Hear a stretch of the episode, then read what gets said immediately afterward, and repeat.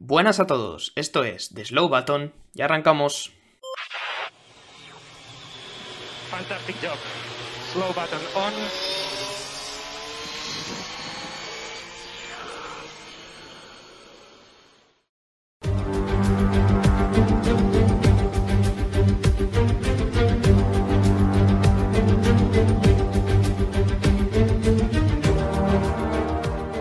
¿Qué tal? ¿Cómo estáis? Bienvenidos, bienvenidas una semana más al podcast de The Slow Button. Terminado el Gran Premio de Qatar en Los Ailes de este 2023, quedan bastantes cosas que analizar, bastantes cosas que debatir, porque para el que haya estado viviendo en una cueva no ha sido el mejor fin de semana para nuestra queridísima FIA, para la Federación Internacional del Automovilismo.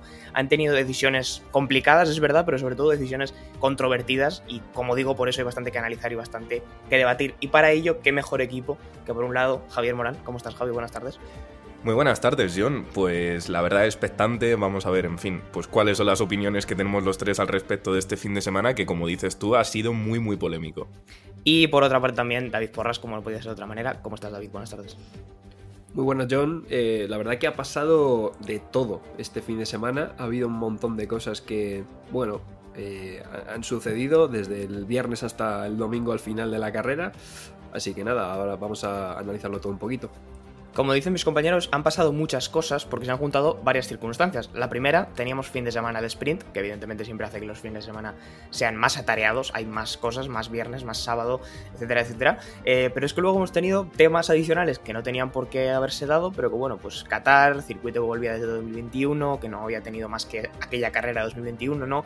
Que además había sido reformado eh, por en medio, pues nos ha dado eh, cuestiones que yo creo que han pillado a todo el mundo un poco a contrapié, que nos pilla a contrapié a nosotros es relativamente normal que le pillen a la FIA o a la Fórmula 1 no debería serlo tanto y de eso es en parte de lo que, de lo que vamos a hablar. Pero la primera gran polémica del fin de semana, Javi, para entrar directamente en materia, nos llegaba el viernes, después de los únicos libres de la sesión, y es que saltaba las alarmas porque la, FIA, Pirelli, había descubierto que los neumáticos estaban en riesgo de, un problema de seguridad por lo agresivo que eran los nuevos pianos del circuito de Qatar. Explícanos un poco cuál era ese problema y cuál era el riesgo que había.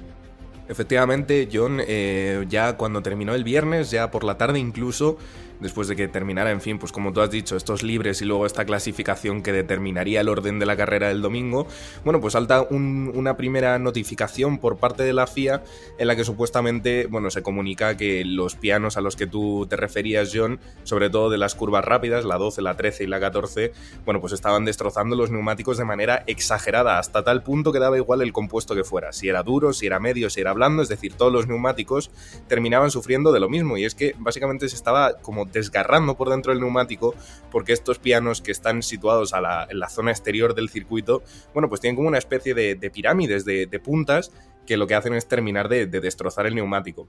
Hay que tenerlo muy claro, este circuito realmente no es un circuito de Fórmula 1, es un circuito de MotoGP y evidentemente, bueno, pues lo que sirve para la MotoGP pues no es lo mismo evidentemente para la Fórmula 1, así que realmente, eh, bueno, no, no pongamos eh, el foco en que es cagada por parte del circuito, sino más bien cagada de la FIA, ¿no? Que son ellos los que tienen que estar revisando, porque supuestamente este circuito se había modificado para que estuviera más acondicionado para los coches de Fórmula 1 y es que ha resultado que el problema de 2021 no es que haya mejorado, es que es todo lo contrario, se ha agravado y bueno, eh, pues ya se estaba diciendo, como estaba comentando, eh, desde este viernes, que era posible que la carrera del día siguiente sprint se limitara a 20 vueltas, pero es que ni siquiera, al final se terminó limitando a 18. Esta noticia, ya digo, pues llegó el viernes por la tarde y el, y el sábado ya se confirmó oficialmente que no iban a ser 20 vueltas, sino 18 vueltas total por compuesto. daba igual si fuera el blando, el medio o el duro. Eh, David, eh, los lo he explicado bastante bien Javi, había ese riesgo de que por la pared lateral el neumático sufriera pudiéramos tener reventones, pinchazos, etcétera, etcétera, y eso nos dejaba con que la FIA al final determinaba que el domingo solo ibas a poder hacer como máximo con unos neumáticos nuevos, si no estaban nuevos, evidentemente, menos vueltas, con unos neumáticos nuevos, fueran los que fueran, 18 eh, vueltas. Querías comentarnos algo, pero también te quiero comentar un poco, preguntar tu opinión, ¿qué opinas de que esto nos haya pillado así como a contrapié un poco, como que nadie lo vio venir, ¿no? Sí, yo lo que quería comentar era que, como bien decía Javi, igual hay gente que no entiende, porque, claro, normalmente tenemos en la cabeza siempre que el neumático duro es el más duro y, claro, se supone que se tiene que gastar menos que el neumático blando, ¿no? Pero es que el problema no, es un problema de degradación al uso, ¿no? Ni, de, ni siquiera de fuerzas laterales, eh, como por ejemplo pasa en Silverstone en esas S, sino que lo que bien dice Javi de que eh, daba igual el neumático, era porque era algo bastante poco común que se da en la Fórmula 1, que es, como has dicho John, una especie de separación entre el compuesto y la carcasa. Eh, yo recuerdo perfectamente la explicación de Tony Cuquerella en Dazón y era como lo, eh, equiparó un poco a, una masa de hojaldre, ¿no? Todos tenemos en la cabeza pues una mil hoja de hojaldre que tiene como varias capas. ¿no? Y dijo que básicamente un neumático no tiene capas en sí, sino que es macizo, digamos que es todo junto y eh, cuando empieza a separarse esas capas, es cuando realmente hay problemas porque no, no, es algo que se pueda ni siquiera ver a simple vista ni que el piloto note, como la degradación o un blistering o algo. Simplemente es algo que pasa internamente en el neumático y no puedes detectar eh, cuando va a estallar, digamos, hasta que pues, lo analizas ya posterior y después de la carrera, donde tienes que abrir el neumático. Entonces es importante saber eso. Luego, mi opinión. Bueno, eh, básicamente es lo que ha hecho Javi, es un circuito de MotoGP que está, bueno, medio adaptado a, Fórmula 1. Eh, se han puesto estos pianos porque son los que tienen básicamente... Mm, no sé qué medidas se pueden tomar, sinceramente, para, para mejorar esto. Está claro que ya de cara al año que viene mm, habrá que hacer algo, por lo menos quitar esos pianos eh, y cambiarlos por unos normales. Pero claro, si estos pianos estaban ahí puestos también era por, por el tema de límites de pista y todo, todo el tema que ha sido también muy polémico todo el fin de semana. Habrá que ver eh, qué pasa con, con el tema de, de los pianos para el siguiente Gran Premio. Comentado esto, ahora desarrollaremos más eh, sobre las consecuencias ¿no? que tuvieron el hecho de que solo se pudieran utilizar los neumáticos durante este periodo de tiempo tan eh, definido en la carrera, porque tuvo que ver mucho en la intensidad y en, el dinamismo que tuvo la carrera. Pero vamos a comentar otra cosa que ha dicho David y que tuvo que ver mucho en la clasificación, sobre todo, que han sido los límites de vuelta y que también Javi nos ha dejado otra gran chapuza que ha habido que hacer a mitad de fin de semana. Los límites de vuelta fueron una locura en clasificación. Eh, a Norris lo iban a entrevistar porque había conseguido la P3 y no lo entrevistaron porque de repente se le eliminó el tiempo, pero es que a Piastri lo entrevistaron como si él tuviera la P3 y se sacó la foto y al final tampoco fue la suya la, vuelta, la tercera vuelta más rápida, fue la de Hamilton porque a él también le eliminaron el tiempo. De nuevo los límites de pista generando polémica cuando debería ser algo sencillo de solucionar, ¿no, Javi? Un jaleo, un jaleo. Parece que la, que la Fórmula 1 no aprende y pues básicamente este fin de semana hemos vuelto a ver, en fin, el ridículo que, pudimos ver, por ejemplo, en el circuito de, Austria, de Red Bull Ring, y es básicamente pues un montón de vueltas anuladas. Si ya de por sí los límites de pista, evidentemente, supuestamente, bueno, pues no debería ser algo en este circuito por lo menos que, la gente fuera a buscar, eh, yo creo que ya está demostrado, bueno, lo, que hemos comentado, ¿no? Cómo, cómo se deterioran los neumáticos por pasar una y otra vez seguidamente por, por encima de estos pianos, pues yo creo que, en fin, los límites de, pista este fin de semana concretamente sí que estaban bien definidos. Además que es que al estar en el desierto, este circuito, a poco que te salieras de la, de la zona de la trazada, ya te perjudicaba, no es que fueras a ganar tiempo.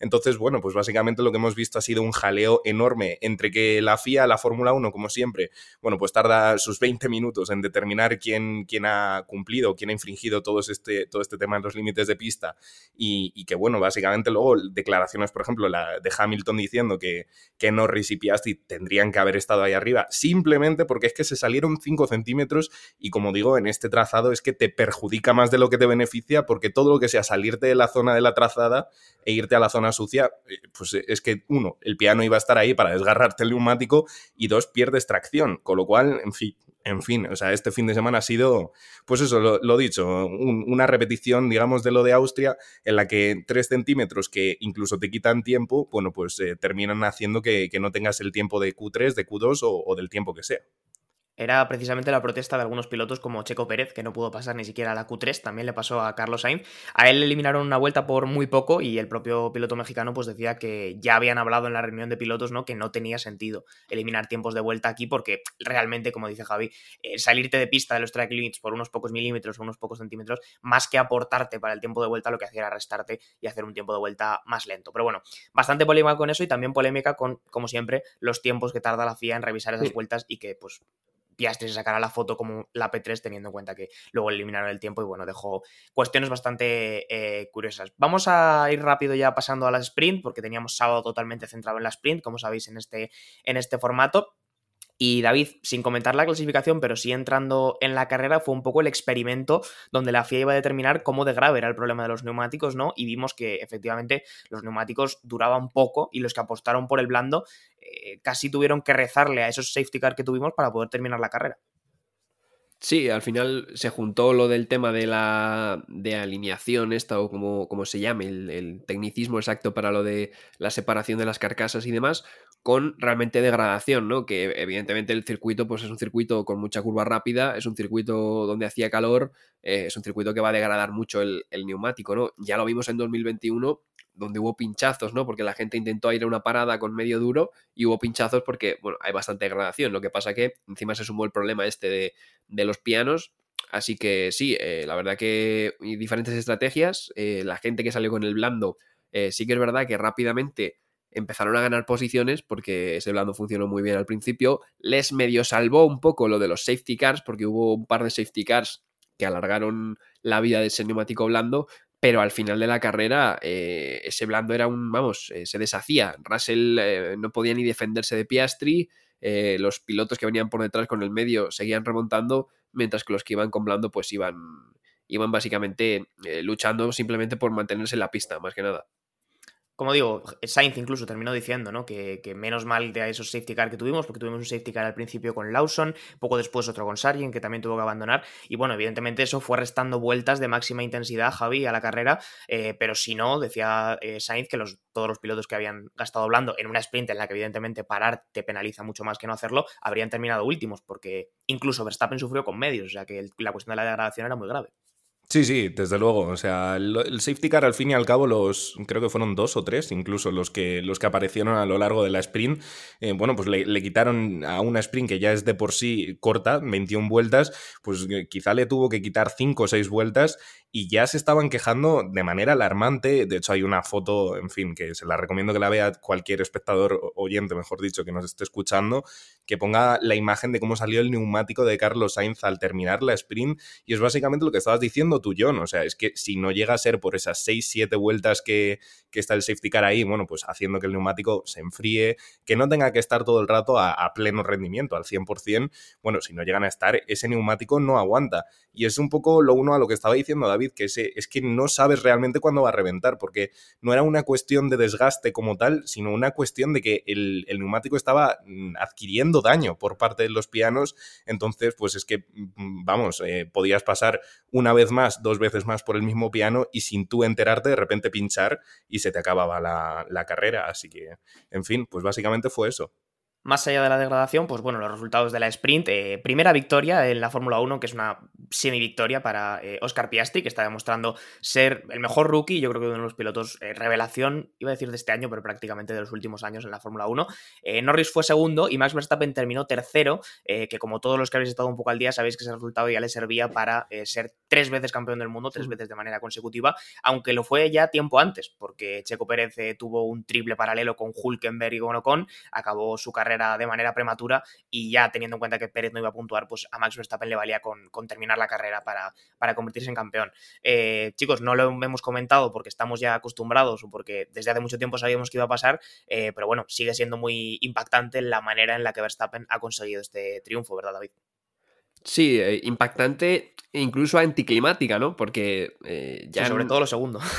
Claro, es que Verstappen ya la temporada, desde, no sé, la carrera número 7, 8. Eh, al principio ganó dos Pérez. Bueno, podíamos pensar que tal. Alonso estaba ahí con el Aston Martin, pero ya llegó un momento que tú decías, mm, desde hace muchos meses, decías ya que Verstappen iba a ganar el campeonato sobrado, ¿no?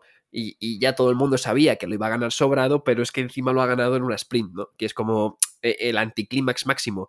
Eh, lo único que, bueno, no es el. iba a dar un dato aquí que ahora comentaré. Queremos hacer un reel para Instagram durante la semana que, no es el único piloto que ha ganado un campeonato el sábado, y es que tanto Juan Manuel Fangio en el 55 como Graham Hill en el 62, Piquet en 81-83 y Keke Rosberg en el 82, eh, también Jack Brabham, creo, en el 59, eh, son seis pilotos contando con Verstappen ahora en 2023 los que han conseguido el título en un sábado. Entonces, no es algo único. Lo de los sábados sí que es el primero que evidentemente pues lo gana en este formato sprint que se ha implementado hace poquito y que ahora da pues más puntos y ha permitido que Verstappen pues eh, sea campeón en este formato tan novedoso. Bueno, lo iba a ser igualmente, le ha tocado ser aquí. Una hemeroteca en la vida, ¿eh? Sí, no, ha tirado unos datos aquí de, vamos, yo pensaba que iba a mencionar así los nombres que recordaba, pero ha dado fechas concretas. Bueno, no, no, increíble, increíble. Todos los créditos a, José María Cima de Villa, eh, que lo he pillado de Twitter, los datos, historiador y de la Fórmula 1 y tal, pero... Que hay dos importantes. Eh, más allá de eso, que bueno, como decíamos, se veía venir desde hace mucho tiempo, Max Verstappen iba a ser campeón del mundo, pues se mete ya en ese, en ese selecto grupo de pilotos que han conseguido ganar tres mundiales, eh, está ya pues con Ayrton Senna, por ejemplo, en esa, en esa liga, y parece ser que apunta a la liga de los que han ganado cuatro, yo creo que por darle un poco de bola a esto y no pasarlo por alto, Javi, porque sigue siendo importante, cuál es el techo de Max Verstappen, porque yo llevo pensando mucho tiempo que hasta 2026 creo que es muy difícil que nadie le pueda echar el guante. Es complicado, es complicado. Max Verstappen, que fue para nosotros la panacea, eh, que le puso fin a, bueno, en fin, toda esta tendencia rompedora que estaba siguiendo Lewis Hamilton, pues ha terminado convirtiéndose básicamente en exactamente lo mismo.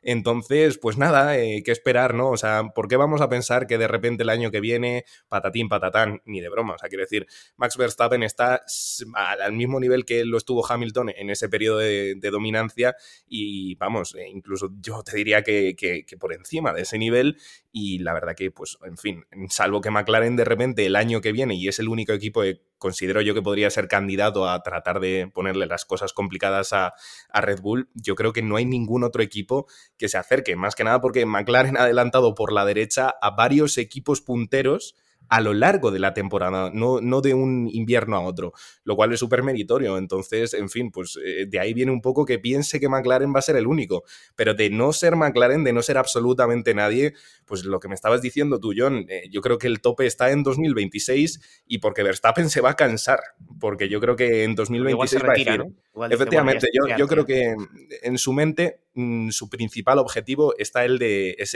el de batir a, a Sebastian Vettel, que digamos que es eh, su referente, por así decirlo, dentro de que, de que, bueno, pues él también consiguió un gran número de títulos mundiales en el mismo equipo en el que está. Así que veremos un poco qué es lo que pasa pues un pasito más cerca de conseguir esos récords, Max Verstappen todavía tiene cinco carreras por delante, o sea que todavía tiene margen para eh, seguir batiendo récords en, esta temporada y seguramente lo hará porque como hemos visto este fin de semana no es que haya reducido ni un poquito el nivel de intensidad con el que conduce y con el que compite porque ya sea campeón del mundo. Vamos a entrar ya en el domingo, al que le he querido dejar más de medio episodio eh, para que hablemos largo y tendido y otro día ya charlaremos sobre lo que está haciendo McLaren esta temporada porque desde luego eh, lo merece, pero vamos al domingo, David, malas noticias para los tifos y ya desde el primer momento del domingo, porque Sainz ni siquiera pudo participar en la carrera. Eh, ¿Qué le pasó al Ferrari del madrileño? Pues el Ferrari de Carlos Sainz eh, lastimosamente no pudo participar porque tuvo una fuga de combustible, eh, bueno, pues una hora antes de la carrera, ¿no? Ya sabéis que hay que cumplir un, plazo, un tiempo, porque no tienes dos horas, digamos, hasta que empieza la carrera, porque tienes que salir a esas vueltas de reconocimiento, ponerte en la parrilla, etcétera, etcétera, y ahí el coche ya tiene que estar listo. Si no, pues puede salir desde el eh, pit lane o ni siquiera, como le pasó a Carlos Sainz, porque era una fuga bastante grave de combustible y no se pudo, no se pudo solucionar a tiempo. Fijaos si han pasado cosas, chicos, que esto en, algún fin de semana normal de este año donde no ha pasado absolutamente nada, sería Ferrari meme y habría por ahí memes en redes sociales y de todo. Y con todo lo que ha pasado, ha pasado totalmente bajo el radar, porque claro, ha sido lo eh, menos grave de todo, ¿eh, David? La, gente no le ha dado tiempo ni a ni siquiera a reírse de Ferrari con todo lo que ha pasado. Sí, sí, totalmente. Pues nada, Sainz no podía participar en la carrera por esa fuga de combustible. Fred Basser sugirió que tal vez, aunque tenían que analizarlo con más detalle, podía también tener que ver con, con, la agresividad ¿no? y con la vibración que aportaban los, esos pianos tan agresivos de este año en los AIL. Checo también tuvo que salir desde el pit lane, aunque por un motivo distinto. Es algo parecido a lo que ya vimos que, que le pasó a Sarient en un fin de semana anterior. Es que eh, la FIA consideró que le habían construido un coche nuevo, habían utilizado un chasis nuevo y por lo tanto pues penalizaba y salía desde el pit lane. Eh, bueno, un Checo que realmente, chicos, por abrir aquí un melón muy rápido con Checo, yo creo que cada día que pasa su situación está más en el aire, Javi. No sé, no sé cómo lo ves. no es una novedad que desde Red Bull lleguen declaraciones que pues, nos, nos, refuerzan a pensar esto, pero mirando simplemente los datos, es que lo de Checo empieza a ser muy grave. Eh, fíjate, John, he tenido que entrar a nuestro Instagram para ver si de verdad nosotros publicamos el 27 de septiembre que Checo Pérez se veía en su mejor momento de forma y confianza. De verdad que lo he tenido que ver, porque es que he dicho, eh, eh, ¿en serio? ¿En serio? Pues sí, sí, lo, que, lo que tú me dices, John, en fin, o sea, es que parece que va a peor. Menos mal que dijo esto, si no, en fin, no sabemos qué, habría sido Checo Pérez, pero este fin de semana, desde luego, otro más que se añade a la lista de, de grandes premios que olvidar, porque, en fin, entre el tema de los límites de pista, eh, el sábado, que bueno, realmente no fue su culpa, pero si hubiera salido más adelante, pues no hubiera tenido ese accidente que fue culpa de Ocon, eh, porque básicamente Checo Pérez estaba fuera de posición. Lo que se espera de, un Red Bull es que esté por ahí arriba. En cambio, eran los McLaren los que, los que estaban cubriendo esa posición. Así que, en fin, digamos que cuando tu rendimiento no es óptimo, pues este tipo de situaciones pues pasan y, y sobre todo el domingo, la verdad que, en fin, lo comentaremos ahora, pero es que tuvo, creo que fueron tres sanciones o cuatro por, por límites de pista, que sí, que es una vergüenza lo de los límites de pista, pero le dijeron por radio y hoy ha salido una declaración de Adrián Newey, creo, no, de Christian Horner, diciendo, oye, tío, creo que tenemos que hablar un poquito sobre tu actuación que, que vimos ayer, porque, en fin, deja bastante que desear. No quería yo destacar las declaraciones porque David sabe que es un poco un meme eh, que realmente todas las semanas prácticamente se podrían sacar unas declaraciones eh, de Helmut Marco, de Christian Horner dándole caña a Checo, ¿no, David? Quiero decir, es un poco lo habitual. También te digo, normalmente lo más habitual es que sea Helmut Marco. Sí, sí que es verdad que Horner, eh, cuidado, ¿eh? Porque Horner normalmente sí que es verdad que es el que más calma ha puesto, ¿no? Checo tiene contrato, está con nosotros, ha sido no sé qué puntual, tal y cual eh, Helmut Marco siempre le ha dado cera, pero cuidado que como se asume eh, Christian Horner, que era un poco el que mantenía la calma ahí, eh, Checo puede empezar a, a, ver las cosas más, más chungas en Red Bull. Sí, sí, no, no me extrañaría nada. Bueno, vamos a pasar ya a cuestiones propias de la carrera. Como hemos comentado al principio, teníamos ese límite de vueltas eh, que hacía que no, ningún piloto pudiese dar más de 18 giros con el mismo neumático, independientemente de la dureza. Aunque esto, David, eh, y te lo pregunto a ti porque fue un poco que lo fuiste desgranando, tenía varias características con las que había que tener mucho cuidado. Por ejemplo, no podías entrar terminada la vuelta 18, sino terminada la vuelta 17, porque si entrabas habiendo ya cumplido 18 vueltas, habrías parado técnicamente en la 19. Explícanos un poco cuáles eran estos detalles y cómo era la cuestión con los neumáticos usados, porque también era un lío eso. Claro, eh, aquí había varios líos, ¿no? La, anuncia, la FIA anuncia lo del tema de las 18 vueltas por neumático, da igual compuesto, es decir, eh, da igual que sea el blando, que sea el medio, que sea el duro, eh, da igual que las vueltas sean bajo safety car, da igual, tienen que ser 18 vueltas. Ok, entonces tú dices, bueno, ¿qué pasa si yo porque claro, los pilotos no tienen eh, 3, 4 juegos de, neumáticos para las carreras, porque si vas a 18 em, vueltas por cada stint, esto multiplicando te salían que parabas en la 18, digamos, en la 17 para la 18, ahora explico eso, luego en la 36 y luego en la 54 si cumples todas las vueltas, digamos. Entonces te salían tres paradas.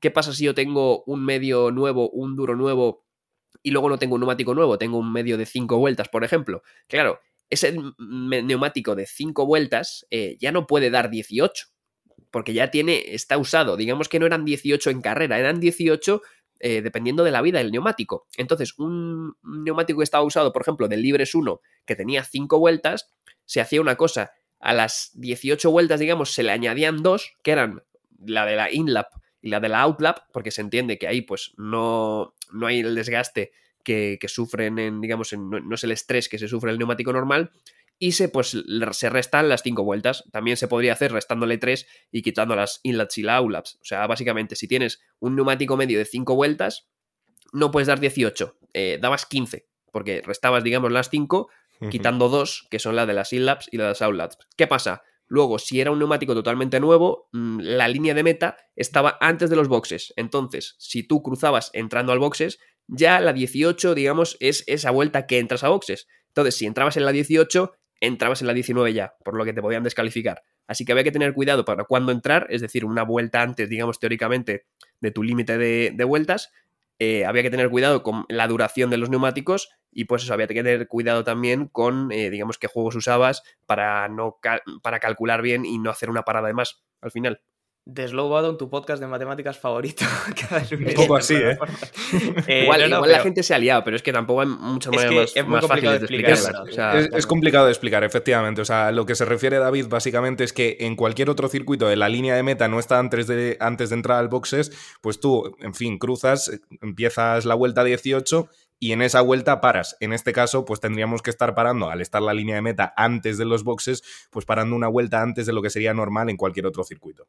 Exactamente, muy bien explicado por parte de los dos, que como digo era bastante complicado y era un reto para los estrategas y para los ingenieros de los equipos cuadrar todo eso bien porque la penalización que había directamente era bandera negra, o sea, no había medias tintas. Si alguien se equivocaba al hacer la cuestión de los neumáticos, te vas fuera, estaba directamente fuera de la carrera. Entrando ya en la carrera y, cuando arrancó la carrera recordamos que tenemos que retrotraernos a la que nos había dejado el viernes porque la sprint en esto no afecta nada y teníamos a Verstappen en cabeza con los dos Mercedes por detrás y volviendo a épocas pasadas, concretamente a 2017 Javi, Russell y Hamilton hacían lo suyo y prácticamente se arruinaba la carrera de los dos, aunque solamente Hamilton tuvo que abandonar.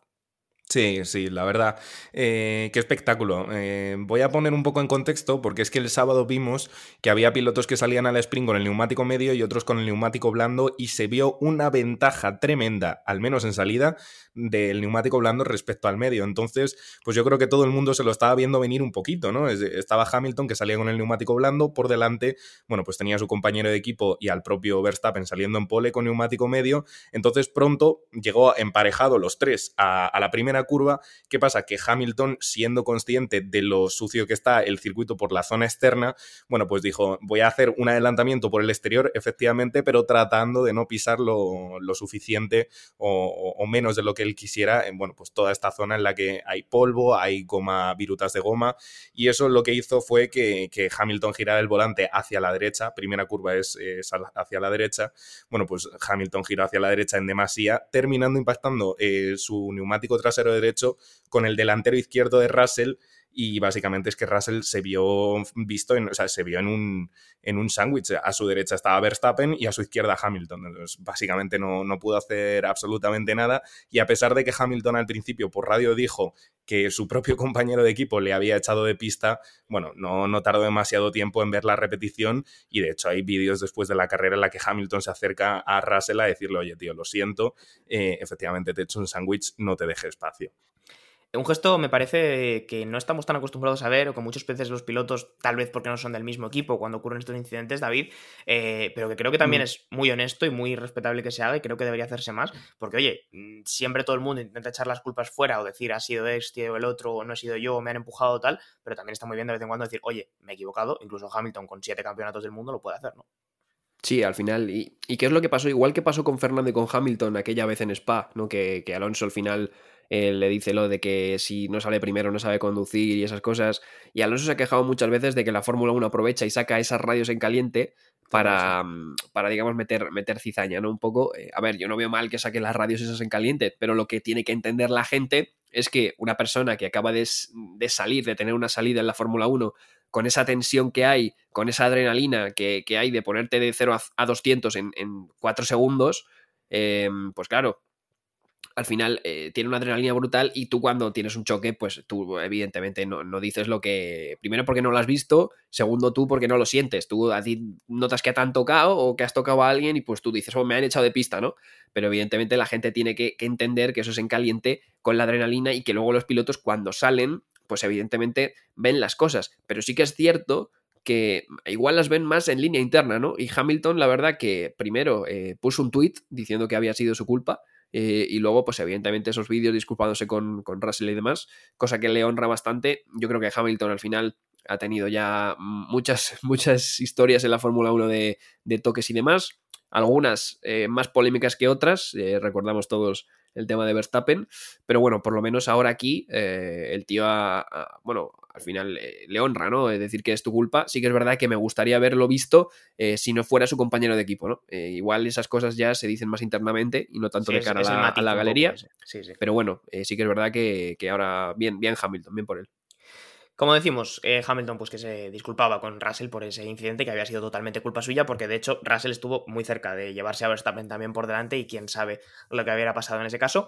Pero vamos a entrar ya creo un poco en el que es el tema principal del episodio, que lo hemos estado dejando porque había que dar mucho contexto y muchas otras cosas que comentar. Eh, y creo que bueno, vamos a debatir o por lo menos a compartir aquí opiniones sobre lo que hemos visto. El Gran Premio de Qatar va a pasar la historia como uno de los más duros a nivel físico para los pilotos, hay que entender las circunstancias. Ayer a la hora de la carrera en Los Ailes había 31, 33 grados eh, con una sensación térmica de 40, 80% de humedad, incluso siendo por la noche, o sea que entendéis que las condiciones son bastante graves. Esto añadido al calor que habitualmente ya hace dentro de un cockpit de Fórmula 1, pero bueno, algo a los que los pilotos están más o menos acostumbrados. Eh, hemos tenido una cantidad de consecuencias físicas para los pilotos muy alta, eh, chicos, y ahora las vamos a relatar algunas, las que nos vayamos acordando, y seguramente se nos quedará alguna en el tintero, pero eh, vimos a, a, Alonso que comentó que parte de la espalda se le había quemado, entre comillas, porque el asiento estaba demasiado caliente, y de hecho durante la carrera pedía a ver si Aston Martin sí. no le podía echar agua en el asiento directamente, o algo parecido. salió con las manos que las enseñaba ¿no? en la imagen de Dazón, con las manos totalmente cocidas del calor. Eh, Sarient tuvo que retirarse porque no se estaba sintiendo bien en el coche y prácticamente no podía bajarse. Esteban Ocon eh, le dijo a su ingeniero al terminar la carrera que había vomitado en la vuelta 15 eh, por encontrarse mal por el calor y aún así consiguió terminar séptimo. Stroll se bajó del coche y fue directamente a la ambulancia porque prácticamente no podía caminar. Eh, Albon también una situación parecida. Es decir, ha sido un gran premio extremadamente duro para los pilotos por el calor y quiero que analicemos esto porque muy bien, mucha preocupación por la FIA, por los neumáticos, que no estallen, que no tal, pero hemos celebrado una carrera en Qatar igual en un momento en el que no se puede celebrar, o igual en un sitio en el que no se puede celebrar, y que pues nos ha generado situaciones, yo creo que de peligro. Me interesa saber qué opina Javi, pero bueno, os voy a preguntar a los dos. Si quieres empezar tú, Javi, no sé cómo has visto toda esta situación y cómo lo ha tramitado la FIA, sobre todo. A ver, eh, antes de dar mi opinión, que estoy seguro de que va a ser incluso hasta un poco controvertida, a pesar de que ya desde el mm, segundo cero eh, esté diciendo que desde luego estoy de parte de, los pilotos, estoy eh, a su favor básicamente, más que nada porque, en fin, los pilotos no, no, tienen ningún tipo de culpa de que se corra en Qatar, de que Qatar esté, como quien dice, comprando la Fórmula 1 o que cada vez haya, bueno, pues más circuitos en este tipo de lugares en los que pues, los derechos humanos, por ejemplo, pues eh, brillan por su ausencia y sobre todo este tipo de condiciones climatológicas, ¿no? Al fin y al cabo, Qatar es un circuito que está eh, el circuito de Los Ailes, mejor dicho, es un circuito que, que, está en mitad del desierto de Qatar y, y en fin, eh, pues evidentemente las condiciones son, son, terribles. Así que lo primero que quiero que, que, quede claro básicamente es que yo estoy a favor de los pilotos y que ellos son los perjudicados, ¿no? Eh, más allá de, de, todo lo que le pudo pasar a todos los pilotos, pues en fin, son consecuencias de quienes han dejado que se corra en este circuito bajo este tipo de, de condiciones climatológicas. Dicho esto, voy a decir que la carrera de ayer, de ayer demuestra que, que la Fórmula 1 de ahora no es como la de hace 20 años. O sea, por primera vez en mucho tiempo la carrera fue como las de antaño, eh, sin ningún tipo de gestión de neumáticos, sin ningún tipo de gestión de batería, es decir, todo el rato al máximo, dejándolo todo en pista, como hacía Alonso en la, en la época, por ejemplo, de, de, sus mundiales. Evidentemente que los pilotos ayer acabaran en tan malas condiciones es preocupante, porque podríamos haber visto un desmayo en plena carrera y eso es, bueno, está claro, responsabilidad de la Fórmula 1 y de la FIA, al igual que también es responsabilidad de la Fórmula 1 actual que los pilotos ya no se vean exigidos a dar el 100% de su rendimiento es muy peligroso poner a correr a los pilotos en unas condiciones en las que no se corren desde hace mínimo 10 años y la mayoría de ellos pues no estaban preparados y así acabaron, como dices tú, John, pues casi desmayados. Pero quiero dejar claro que los pilotos de la parrilla de la Fórmula 1 antigua, en la que había que darlo absolutamente todo para ganar, sí que hubieran estado preparados para una carrera como, como la de ayer al fin y al cabo es lógico y todos los pilotos, bueno, pues se preparan físicamente para lo que les toca afrontar y no para menos y tampoco para más.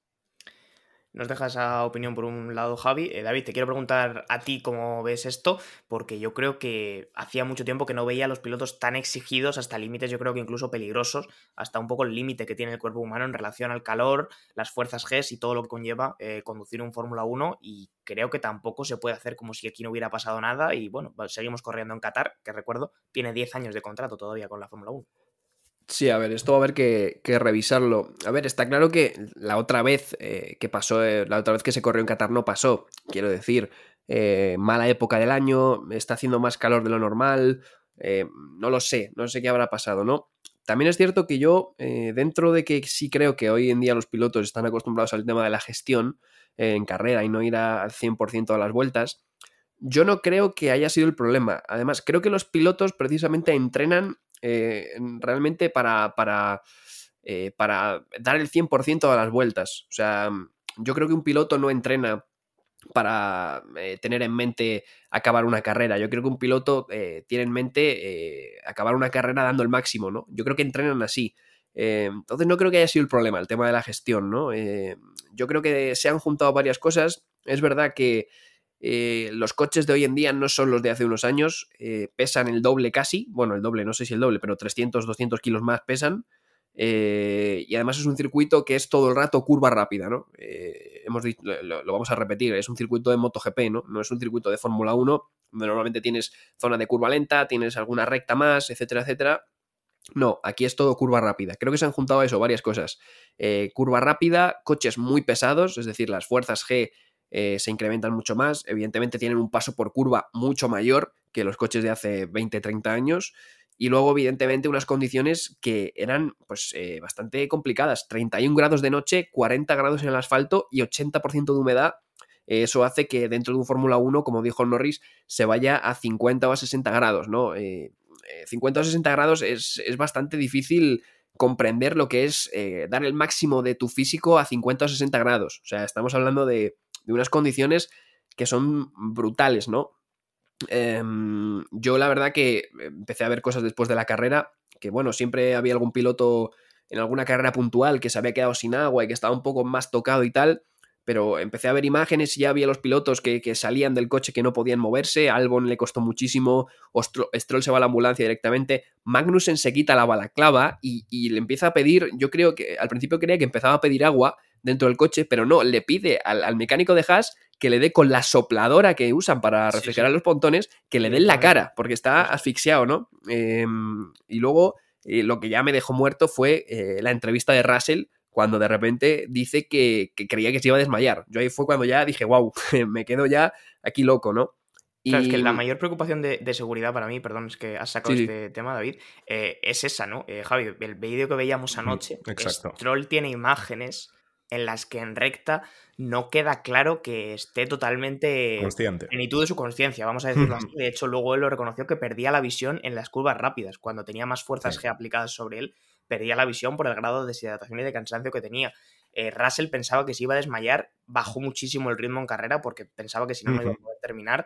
Eh, Leclerc también hacia las últimas vueltas, he visto un vídeo comparativo entre las primeras y las últimas, no iba sujetándose el cuello, o sea, se apoyaba ya directamente en el lateral como si me montas a mí en un Fórmula 1 que no tengo el cuello preparado para soportar esas fuerzas G. Esto es peligroso, quiero decir, si un piloto se desmaya, se marea, pierde la visión, no puede girar el cuello para ver la curva que le viene a 250 km por hora, no hace falta que os explique lo que puede pasar. No, no, desde y luego. La Fórmula 1, y la Fórmula 1 creo que no. No sé, igual me equivoco, ¿eh? ojalá esto no sea así, pero me parece que esto van a correr un tupido velo sobre ello y nadie va a decir nada. Pero es grave. No sé, cuéntanos, David.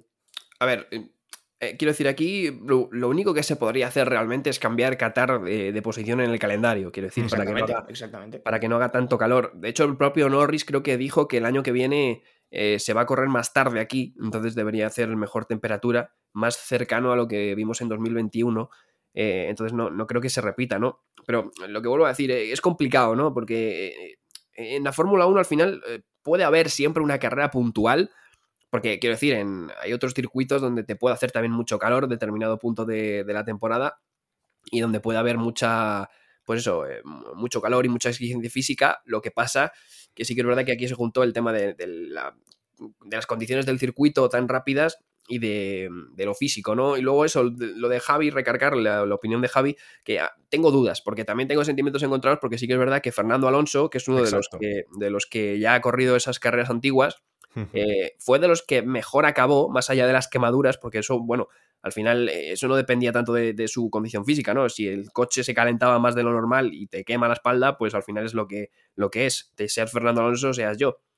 Pero sí que es verdad que luego es de los que más entero se le veía, aunque él realmente admitió que ha sido uno de sus peores carreras, ha sido top, top eh, carreras más difíciles que ha tenido él. Eh, que ha corrido en esas condiciones también antiguas, ¿no? Entonces, yo ya te digo, no creo que sea tanto el tema de la, de la exigencia de ir a, fondo todo el rato, sino que se han juntado varias, varias condiciones que han provocado, pues eso, ¿no? Estas situaciones. Eh, al final, yo creo que más que por la exigencia de ir a tope todas las vueltas, eh, lo, de, lo del excesivo calor fue lo que provocó muchas cosas, porque, porque lo de Sargent, por ejemplo, fue deshidratación pura y dura, no fue, no fue otra cosa más que, que eso. Entonces, eh, yo creo que se han juntado eso, básicamente, pero sí que es verdad que es algo que la FIA tiene que revisar, tiene que ajustar eh, carreras en el calendario, porque esto sí que es verdad que no se puede repetir. es que me parece bastante grave y sobre todo a mí me chocó, por ejemplo, el testimonio de Verstappen, ¿no? Que también podéis decir, bueno, es uno de los que más enteros salió, ganó la carrera con cierta soltura. Verstappen él mismo reconocía que no creía que fuese una cuestión de entrenamiento. O sea, no creo que haya eh, pilotos hoy en día en Fórmula 1 que estén infrapreparados, sino que sencillamente es no sé qué, ejemplo poneros. Imaginaros estar haciendo sprints constantemente, pero dentro de una sauna, sin parar, durante 57 vueltas, durante una hora y media. Al final puedes estar muy bien preparado físicamente, pero el cuerpo hay un momento que dice basta, sobre todo los pilotos de Fórmula 1 que tienen una cantidad de líquido máxima que pueden beber porque no hay más en el coche y que de por sí el Fórmula 1 ya es un sitio que está muy caliente de normal. Entonces, yo lo de la condición de verdad que lo cojo con pinzas y creo que la Fórmula 1 igual era más exigente antes, pero los monoplazas son más exigentes ahora, por peso eh, estricto y por cantidad de fuerzas G y por circuitos en los que estamos corriendo que igual no deberían estar hechos para la Fórmula 1, pero bueno, es otro melón. Eh, dime, Javi. Nada, simplemente comentar que al fin y al cabo es algo que, nosotros no nos podemos imaginar. O sea, yo en ningún momento quiero decir que, evidentemente la, cuestión de que los pilotos fueran así al final de, después de la carrera sea simplemente porque estuvieron empujando todo el rato al 100%, que, que lo hicieron, efectivamente, estuvieron empujando todos al 100%, pero son una serie de circunstancias, de casualidades, por así decirlo, que se han juntado y han hecho de esta carrera, bueno, básicamente una de las peores de, de pilotos pues tan curtidos como puede ser Fernando Alonso.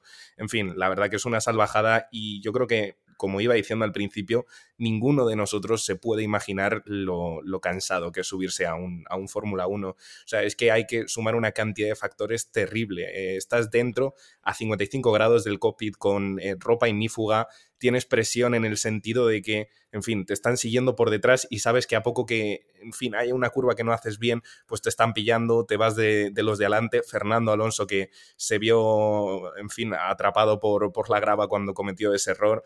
Es una situación de muchísimo estrés, de muchísimo calor y, en fin, es que, ¿qué puedo decir yo? Yo ni siquiera he sido evidentemente piloto de Fórmula 1, ni lo voy a ser jamás, pero siempre recordaré una carrera de karting que no era por la humedad, sino simplemente por el calor seco, seco, seco. Pues yo me monté al car en una carrera 35 grados y yo también tenía, también tuve ganas de vomitar y fíjate que hay una diferencia clara. Estábamos haciendo 18 vueltas, era la, carrera, y a mí se me secaba la garganta tanto que no podía tragar y, me daban arcadas a mitad de la curva. O sea que la verdad que muy meritorio lo de estos pilotos que pues es que es 5, 7 veces más exigente que, que, lo que cualquiera de nosotros podemos hacer en un kart o en cualquier otro, otra disciplina.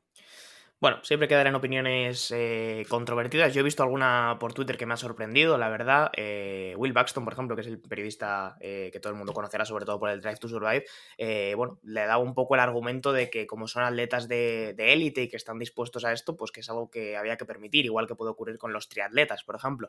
Y yo le compro el punto, en parte, quiero decir, no creo que los pilotos de Fórmula 1 vayan a querer dejar de correr por esto, porque ellos están acostumbrados a circunstancias extremas, pero creo que hay una diferencia sobre todo de seguridad entre que un triatleta pueda desmayarse por llegar al límite de su cuerpo y que un piloto a 300 pueda desmayarse por llegar al límite de su cuerpo. Creo que hay una diferencia. Y como digo, si ayer cualquier piloto de los que al final de la carrera prácticamente no podían salir del coche llega a tener un accidente, pues tiene el accidente y tampoco puede salir del coche, o está desmayado, o etcétera, etcétera. No voy a desarrollar porque creo que todo el mundo se imagina lo que podría haber pasado y lo que tocamos madera porque por suerte eh, no ha pasado. Pero bueno, cerrando este tema, eh, vamos a hacer ya una pequeñísima mención, por no irnos muy largos, al pit stop de McLaren. Chicos, hemos tenido el pit stop más rápido de la historia este fin de semana también, con todo lo que ha pasado, pues para añadir un poco más. Eh, David, 1,80, superando mm. el 1,82 que había hecho Red Bull en 2019, si no me acuerdo mal, o sea, una barbaridad.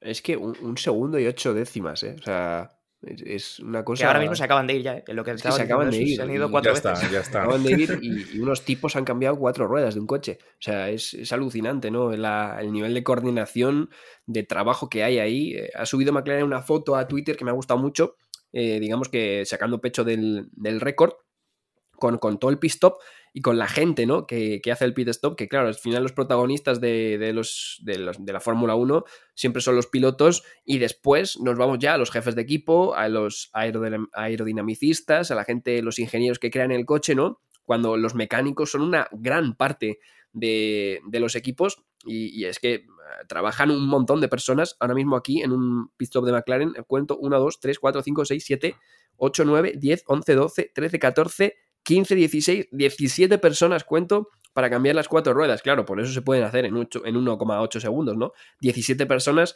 coordinadas todas para eh, que salga lo más rápido y lo más eh, bien posible este pit stop. Siempre es algo destacable y la verdad que, bueno, eh, 1,8 segundos. eh, cuando se cambiaron las ruedas estas más grandes, la gente decía, no, ahora los pit stop van a ser más, más lentos y tal. Y sí que es verdad que el año pasado ah, bajó la media de velocidad, eran dos y pico. Y este año ya eh, volvemos a estar en cifras eh, donde estábamos hace unos años, ¿no? Con los neumáticos más, más eh, pequeños. Así que nada, enhorabuena a los chicos de McLaren y nada, eh, este récord va a ser difícil batirlo, yo creo. Y ahora lo peor es que ahora Red Bull se va a picar y va a intentar ganar otra cosa más. ya no tienen bastante con los mundiales, sino que encima querrán bajar a unos 79, supongo, el pit stop. Yo pensaba que era ya imposible de mejorar, sobre todo con ruedas bastante más pesadas que las anteriores, pero bueno, esto también demuestra que más allá de las notas negativas que hemos dicho en este episodio, la Fórmula 1 es un deporte impresionante porque se sigue superando también. Eh, dinos, Javi. Nada, simplemente recalcar lo, lo meritorio que es, porque esto sucedió en 2019, cuando todavía no había entrado en vigor una de las regulaciones que hace que todas las cosas automáticas que facilitan el poder hacer un pit stop rápido, eh, bueno, pues sí. eh, todavía, todavía estaban permitidos. Esto se introdujo el año pasado a raíz de, en fin, pues estos pit stops tan rápidos que, bueno, pues a- a me- mediante ciertas cosas que ya se automatizaban, por así decirlo, pues éramos capaces de ver tiempos como el de 1.82, anterior récord del mundo que hizo, que hizo Red Bull. Pero es que además, quitando eso, los neumáticos son más pesados y sobre todo tienen un cubrellantas. Tienen un cubrellantas que hace que el agarre del neumático ya de por sí sea incluso más complicado. Así que la verdad que yo creo que es una entre 3.000, 4.000 pit stops lo que, lo que vimos ayer y, en fin, un resultado increíble fruto de, de muchísimo trabajo. Pues nada, vamos a cerrar ya con esa nota positiva, ¿no? De que, bueno, pues como digo, la Fórmula 1 se sigue superando y McLaren desde hoy es el que ostenta el pit stop más rápido con ese 1,80. Eh, y os voy a pedir muy rápido, sin desarrollar mucho, el MVP, así, a bocajarro. David, un MVP, un nombre. Uh, em, a ver, yo creo que hay Ha un sido nombre otra que como está- armada esto, eh, la verdad. Ya, yo, yo creo que un nombre, hay un nombre claro, eh, entonces voy a decir el otro que no está tan claro. voy a decir a George Russell. George Russell eh, le sacan de carrera, digamos, en la curva 1 y, demostró un ritmo brutal. Eh, tuvo que ir a cuatro paradas por, esa, por ese incidente con Hamilton al principio y aún así se las arregló para quedar en cuarta posición. Y bueno, luego evidentemente fue uno de los que tuvo más problemas, yo creo, físicos. Le veíamos sacando la- las manos en plena recta a 300 por hora para refrigerar y al final consiguió hacer una, cuarta posición muy meritoria que a mí me gustaría haber visto a, a Russell, eh, también a Hamilton, si no hubieran tenido el problema, porque Russell estaba ahí, ahí con, los, con los McLaren, yo creo que había sido una lucha bonita por, por el podio, no creo que hubiera podido con, con Verstappen, aunque bueno, eh, Russell iba bastante rápido, así que yo le doy mi, mi MVP para él. Eh, Javi, que al final David sí que nos ha desarrollado el tío, es que no, no puede evitar explicarse. No, pero, a ver, eh, para ti. Es que es verdad que la carrera de, de Russell ayer es No, meritoria y merece, vamos, todo este tipo de explicaciones y más. Yo voy a ser más breve, voy a elegir a Piastri, temporada de rookie, temporada, en fin, pues eh, la que por primera vez tiene contacto con un Fórmula 1 y sobre todo que la carrera de ayer, ya lo hemos eh, oído salir de la boca de Fernando Alonso, es una de las más duras de, de su carrera y que él pudiera conseguir un segundo puesto que realmente si no está Verstappen hubiera sido primero por delante de Norris, pues es incluso más meritorio, así que, en fin, Piastri ahí el australiano, pues se lleva mi MVP. Y yo para cerrar y para que también hacer una pequeña reflexión, estamos muy cansados de Verstappen, hay un cierto hastío con que Verstappen gane siempre, pero cuidado, lo que está haciendo este hombre es historia de la Fórmula 1, será Cierto. historia de la Fórmula 1, ya está más que en los libros y creo que también se merece cuando cierra fines de semana tan competitivos, incluso cuando ya no debería o no tendría motivo por el que hacerlo, pues también hay que reconocérselo. Así que Max Verstappen es mi MVP de manera cierto, poco extraña. Uy, Eh, ¿Cómo mi radio favorita de este fin de semana es una radio donde el ingeniero eh, JP, por primera vez en la temporada, le dice a Verstappen que suba un poco el ritmo y Verstappen le dice, ¿cómo? Como diciendo, venga, va, o sea, me estás vacilando. Yo creo que fue una pequeña broma interna de Red Bull, ¿eh? O sea, quiero decir, yo creo que ya estaban en un momento en el que, bueno, les apetecía echarse unas risas, a pesar de que, como digo, Verstappen ha ido a pedal todo el fin de semana con el, con el Mundial ya bajo su brazo. Pero bueno, nos vamos a ir hasta Cota dentro de dos semanas, una semana de descanso y después Cota, que creo que Cota también vuelve con un sistema al sprint. ¿Alguien me lo puede confirmar? Eh, Pues no puedo Me, confirmárselo. me quiere sonar que sí. Lo vi Yo en un que no. Y no me hizo ilusión, la verdad. Es que mm, me está empezando a costar. Sí, no, no, no, toda la razón, toda la razón. Este año eh, una de las carreras sprint de- era Cota que me llamaba la atención. Me así que un sí, poco de sí. pereza, sí. Pero sí, bueno. sí, es, es así. Pues nada, nos vamos hasta Cota, donde esperemos que en Texas en esta temporada del año ya no haga tanta calor y no tengamos que, ver imágenes parecidas a las, de, a las de Qatar. Y nada, chicos, os despido, que nos hemos eh, quedado sin tiempo. Muchísimas gracias, Javi, por el análisis. A usted, caballero. Y también muchísimas gracias a David, siempre riguroso con los datos, como no podía ser de otra manera. Nada, muchas gracias a ti, John. Y bueno, ahora paroncito para. porque queda una semanita sin, sin Fórmula 1 hasta, hasta Cota. Pues nada, la semana que viene estaremos por aquí. Nos han quedado hoy algunos temas en el tintero, así que probablemente aprovechemos el lunes que viene para hablar de ellos, cuál es el futuro del checo, qué está haciendo McLaren esta temporada, que como digo, son todos muy interesantes y también merecen su análisis. Como os digo, muchísimas gracias todas las semanas por estar aquí escuchándonos, que ya sabéis que estamos en todas las redes sociales haciendo cada vez más y mejor contenido y que nos vemos la semana que viene con otro episodio de The Slow Button. Muchísimas gracias a todos. Chao, chao.